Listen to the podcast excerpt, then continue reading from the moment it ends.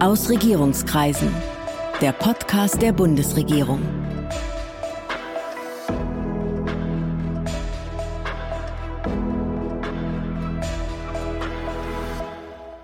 Hallo, willkommen zu Ausregierungskreisen, dem Podcast der Bundesregierung. Ich bin Sven Siebert, ich bin Gastgeber dieses Podcasts und heute geht's hier ums Impfen. Ein Thema, das uns in diesen Tagen wirklich andauernd beschäftigt und mit dem wir uns in diesem Podcast auch schon beschäftigt haben. Wir haben hier schon über die Zulassung und die Sicherheit der Covid-Impfstoffe und die dazugehörigen Impfempfehlungen gesprochen. Heute geht es um die Knappheit der Impfstoffe und wie man sie überwindet. Dazu habe ich Christoph Krupp zu Gast, der seit dem 1. März die Impfstoff-Taskforce der Bundesregierung leitet. Christoph Krupp ist promovierter Physiker, das hat er mit der Bundeskanzlerin gemein, und wenn er sich nicht um Impfstoffe kümmert, leitet er die Immobilienverwaltung des Bundes, die BIMA. Guten Tag, Herr Krupp. Ja, guten Tag, Herr Siebert. Herr Krupp, wir lesen und hören jeden Tag, dass zu wenig Impfstoff da ist. Wir würden gerne mehr Menschen impfen, als das derzeit möglich ist. Können Sie daran was ändern? Ja, wir versuchen daran etwas zu ändern, aber man muss halt sehen, das dauert normalerweise viele Jahre, bis ein Impfstoff entwickelt ist, medizinisch getestet ist, bis er zugelassen wird, bis die Produktion aufgebaut wird. Und das, was sonst viele Jahre dauert, wird jetzt im Zeitraffer innerhalb von wenigen Wochen und Monaten gemacht. Und wir sind jetzt sehr froh, dass es zwei Impfstoffe gibt, die auch in Deutschland entwickelt wurden, auch mit Fördermitteln der Bundesregierung. Und der eine Impfstoff ist bereits zugelassen, hat alle medizinischen Tests bestanden, BioNTech. Und da wird jetzt die Produktion hochgefahren. Der andere ist noch im medizinischen Testverfahren, aber auch da hoffen wir, dass die Produktion bald hochgefahren wird. Und im Kern geht es darum, zu unterstützen, dass die Produktion jetzt hochgefahren werden kann. Genau, es gibt ja keine staatliche Impfstoffproduktion in Deutschland. Was also kann der Bund, was können Sie tun, um diese Herstellung zu beschleunigen? Also wir können mit den Herstellern sprechen, aber wir sprechen nicht nur mit den Herstellern, sondern auch mit den eigentlichen Produktionsunternehmen und auch mit den Zulieferern der Produktionsunternehmen, weil Impfstoff wird in einem Produktionsnetzwerk erzeugt. Also der Hersteller BioNTech, den wir kennen, ist ein Player, aber es sind natürlich auch andere da mit beteiligt, die abfüllen, die teilweise die Lipide dazu liefern, die die Glasfläschchen dazu liefern. Alles das muss jetzt innerhalb von relativ kurzer Zeit organisiert werden. Das organisiert die Industrie meines Erachtens auch in einer sehr, sehr guten und hervorragenden Weise. Aber an allen möglichen Punkten ist der Staat dann doch wiederum gefordert, sei es, wenn es um Baugenehmigungen geht, wenn es überhaupt um die Regulierung geht.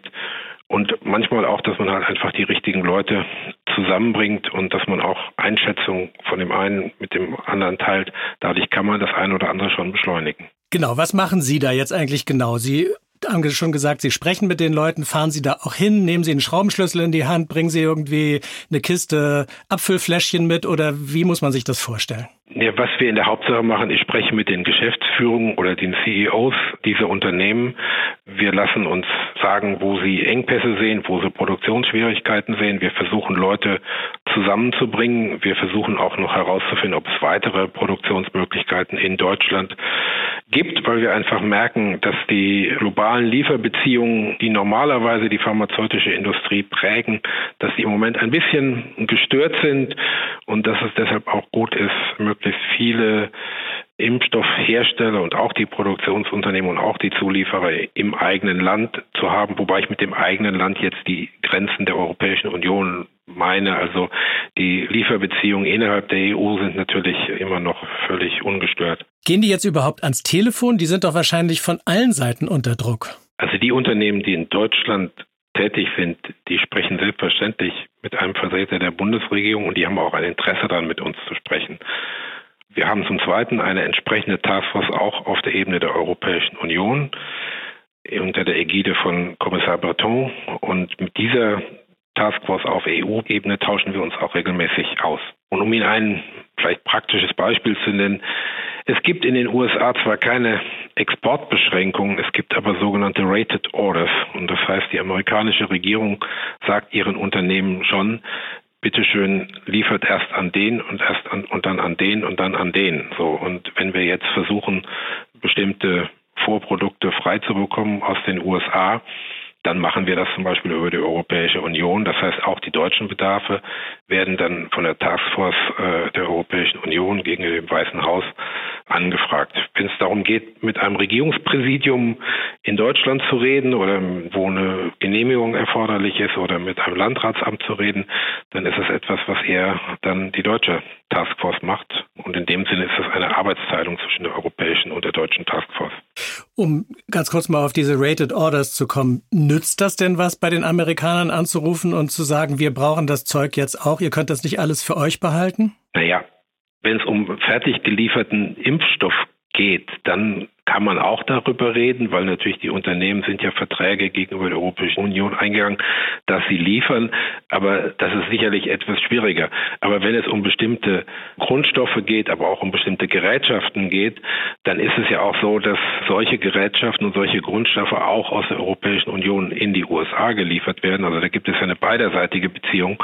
Und da Europa bisher da sehr offen mit umgeht und sagt, selbstverständlich kann in von Europa nach USA geliefert werden, hat man schon ein paar Argumente, warum die USA auch in die Europäische Union liefern sollen.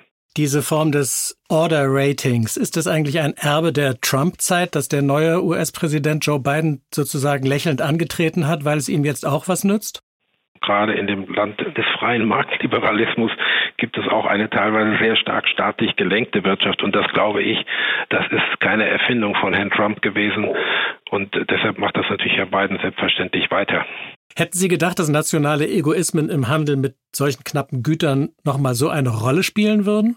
Ach, ich würde es jetzt auch nicht äh, überbewerten. Natürlich sorgt jeder für sein Land und seine Leute und ich bin auch sehr froh, dass die Europäische Union dafür sorgt, dass es zumindest eine solche Konflikte nicht innerhalb von Europa gibt. Und ich würde das jetzt, also in dem Sinne glaube ich, ist das in gewisser Weise natürlich und es gibt darunter auch dann wiederum ganz viel Kooperation. Das muss man ja auch sehen. Also wenn ich mir die Liefernetzwerke jetzt Beispiel von AstraZeneca oder von Johnson Johnson auch die Produktionsnetzwerke ansehe, dann sind das natürlich globale Netzwerke, die also auch in Südamerika produzieren, die auch in, in, in Asien produzieren und natürlich auch in Europa produzieren. Aber wir merken halt einfach, dass auch in diesen globalen Netzwerken das, was innerhalb der Europäischen Union passiert, am zuverlässigsten funktioniert, weil es da keine Störungen gibt. Ich will das jetzt mal gar nicht als Beschränkung sagen, aber weil da die Lieferbeziehungen am besten funktionieren. Genau, aber man kann festhalten, dass die großen Impfstoffhersteller sind ohnehin international aufgestellt und sitzen nicht alle mit ihren Produktionskapazitäten nur in den USA oder nur in Europa, sondern die machen das weltweit schon immer. Das ist richtig, aber wir haben sogar das Glück, dass wir in Deutschland eigentlich ganz gut vertreten sind. Also es gibt in Deutschland schon eine ganze Reihe von sehr guten Unternehmen, die sich jetzt auch alle in der Impfstoffherstellung engagieren.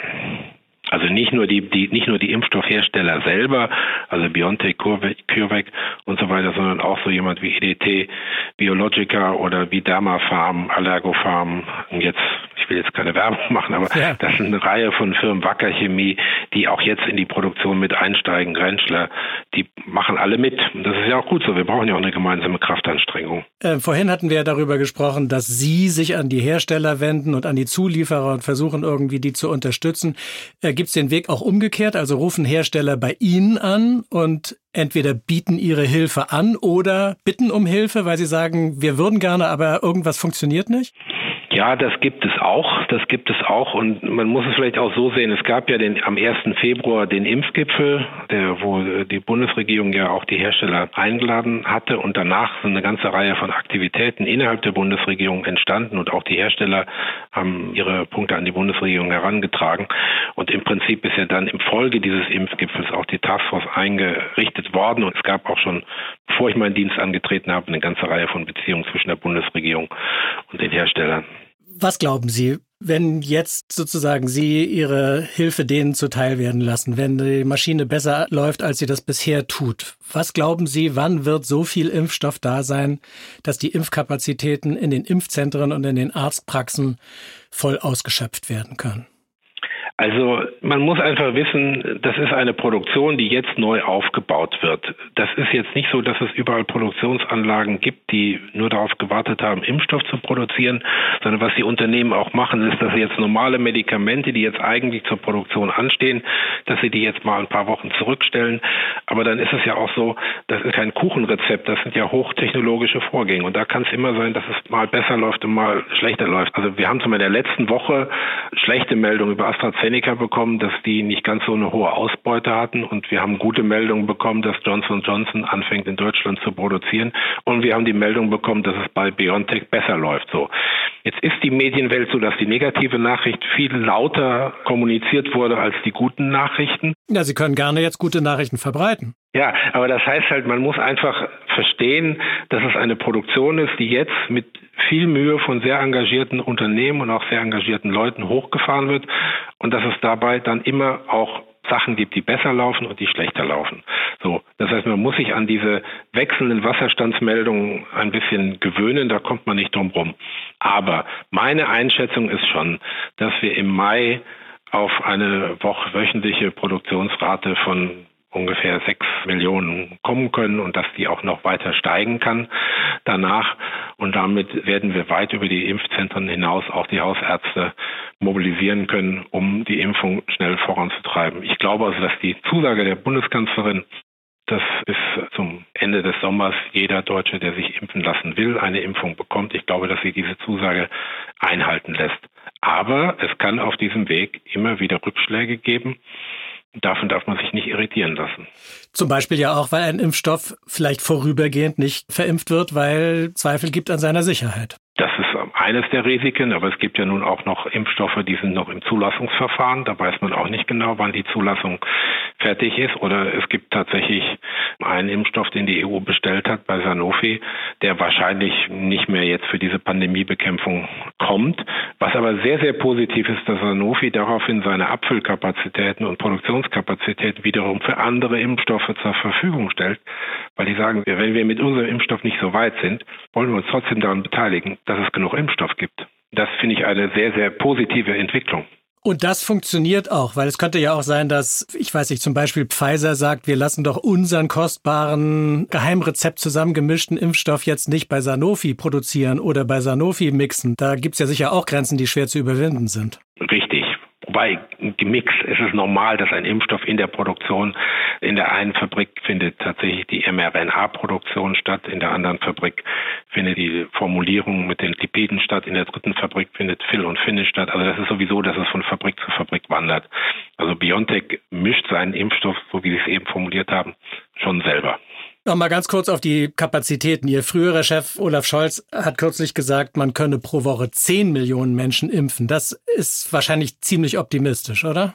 Na, ich glaube, er wollte damit ein Signal setzen. Jetzt, liebe Leute, bereitet euch darauf vor, dass bald sehr viel Impfstoff haben werden. Und jetzt in Anführungszeichen, jammert nicht, dass wir jetzt heute zu wenig haben, sondern bereitet euch darauf vor, dass wir bald sehr viel Impfstoff haben werden. Und dann ist das natürlich wiederum eine Herausforderung, wenn Sie wirklich diese Mengen an Impfstoff verarbeiten wollen. Und ich glaube, da wollte er einen Weckruf senden. Dass irgendwann geimpft werden sollte, ist doch schon lange klar. Ich meine, bisher war der Rekord, ich glaube, Mumps-Impfstoff vier Jahre. Das ist diesmal sehr viel schneller gegangen. Das war aber ja irgendwann auch absehbar. Und dass das eine logistische Herausforderung ist auch.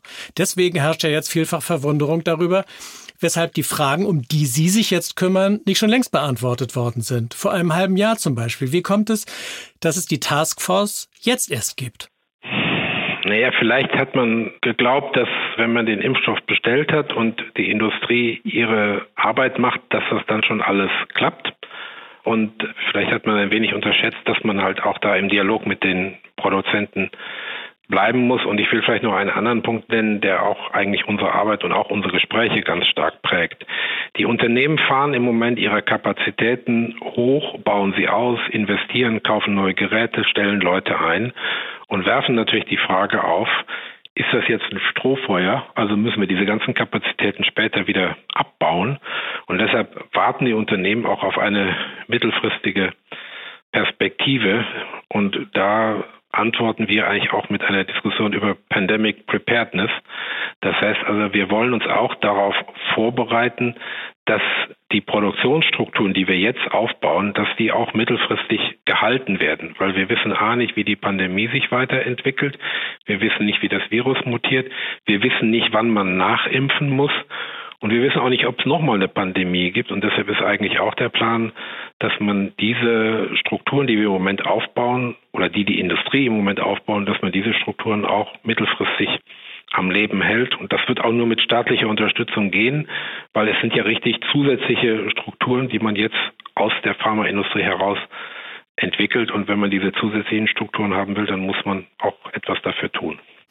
Zum Beispiel für den Fall, dass wir in Zukunft jedes Jahr gegen Covid-19 geimpft werden müssen oder jedenfalls in regelmäßigen Abständen. Dann wird man ja immer relativ viel Impfstoff brauchen aus, von, von der Art, die, die, die jetzt produziert wird. Wir haben kaum ein Medikament, was man der gesamten Bevölkerung verabreichen muss. Und das heißt, die ganzen Pharmaprodukte sind alle nicht skaliert in der Größenordnung, dass man die gesamte Bevölkerung damit versorgen muss. Und das ist natürlich die Herausforderung, die man jetzt bei Covid-19 hat und die man generell dann auch, wenn man weiter impfen würde, auch dann hätte. Und gilt das auch für Forschungskapazitäten? Also wenn man jetzt die nächste Pandemie sich vor Augen führt, wenn man sich da fragt, was dann kommen könnte, dann braucht man ja auch wieder Leute, die in relativ kurzer Zeit so einen Impfstoff entwickeln können. Ja, das ist sicherlich ein ganz wichtiges Thema. Jetzt muss ich nur ein bisschen einschränkend sagen, unser Fokus der Taskforce liegt halt erstmal auf der Produktion, aber ich weiß, dass im Forschungsministerium und in allen Forschungseinrichtungen, die es da gibt, ganz intensiv auch daran gearbeitet, wie man also Pandemic Preparedness auch im Bereich Forschung macht. Nur das machen wir nicht. Aber wir brauchen das ganz dringend. Genau, aber wenn man noch mal ganz kurz zur Produktion kommt, dann muss man sagen, selbst wenn diese Pandemie jetzt zu Ende geht, und die nächste auch noch nicht direkt am Horizont zu sehen ist, dann werden die Hersteller Unterstützung bekommen, um bestimmte Kapazitäten für einen solchen Fall vorzuhalten oder zu erhalten. Das ist die Überlegung, ja. Okay, vielen Dank. Das war Christoph Krupp und ich bedanke mich für das interessante Gespräch. Ja, vielen Dank. Demnächst geht's hier weiter in diesem Podcast mit weiteren Gesprächspartnern aus der Bundesregierung und drumherum und ich hoffe, Sie sind dann auch wieder dabei. Das war Aus Regierungskreisen, der Podcast der Bundesregierung. Mehr Informationen zur Politik der Bundesregierung finden Sie auf bundesregierung.de und auf unseren Social-Media-Kanälen.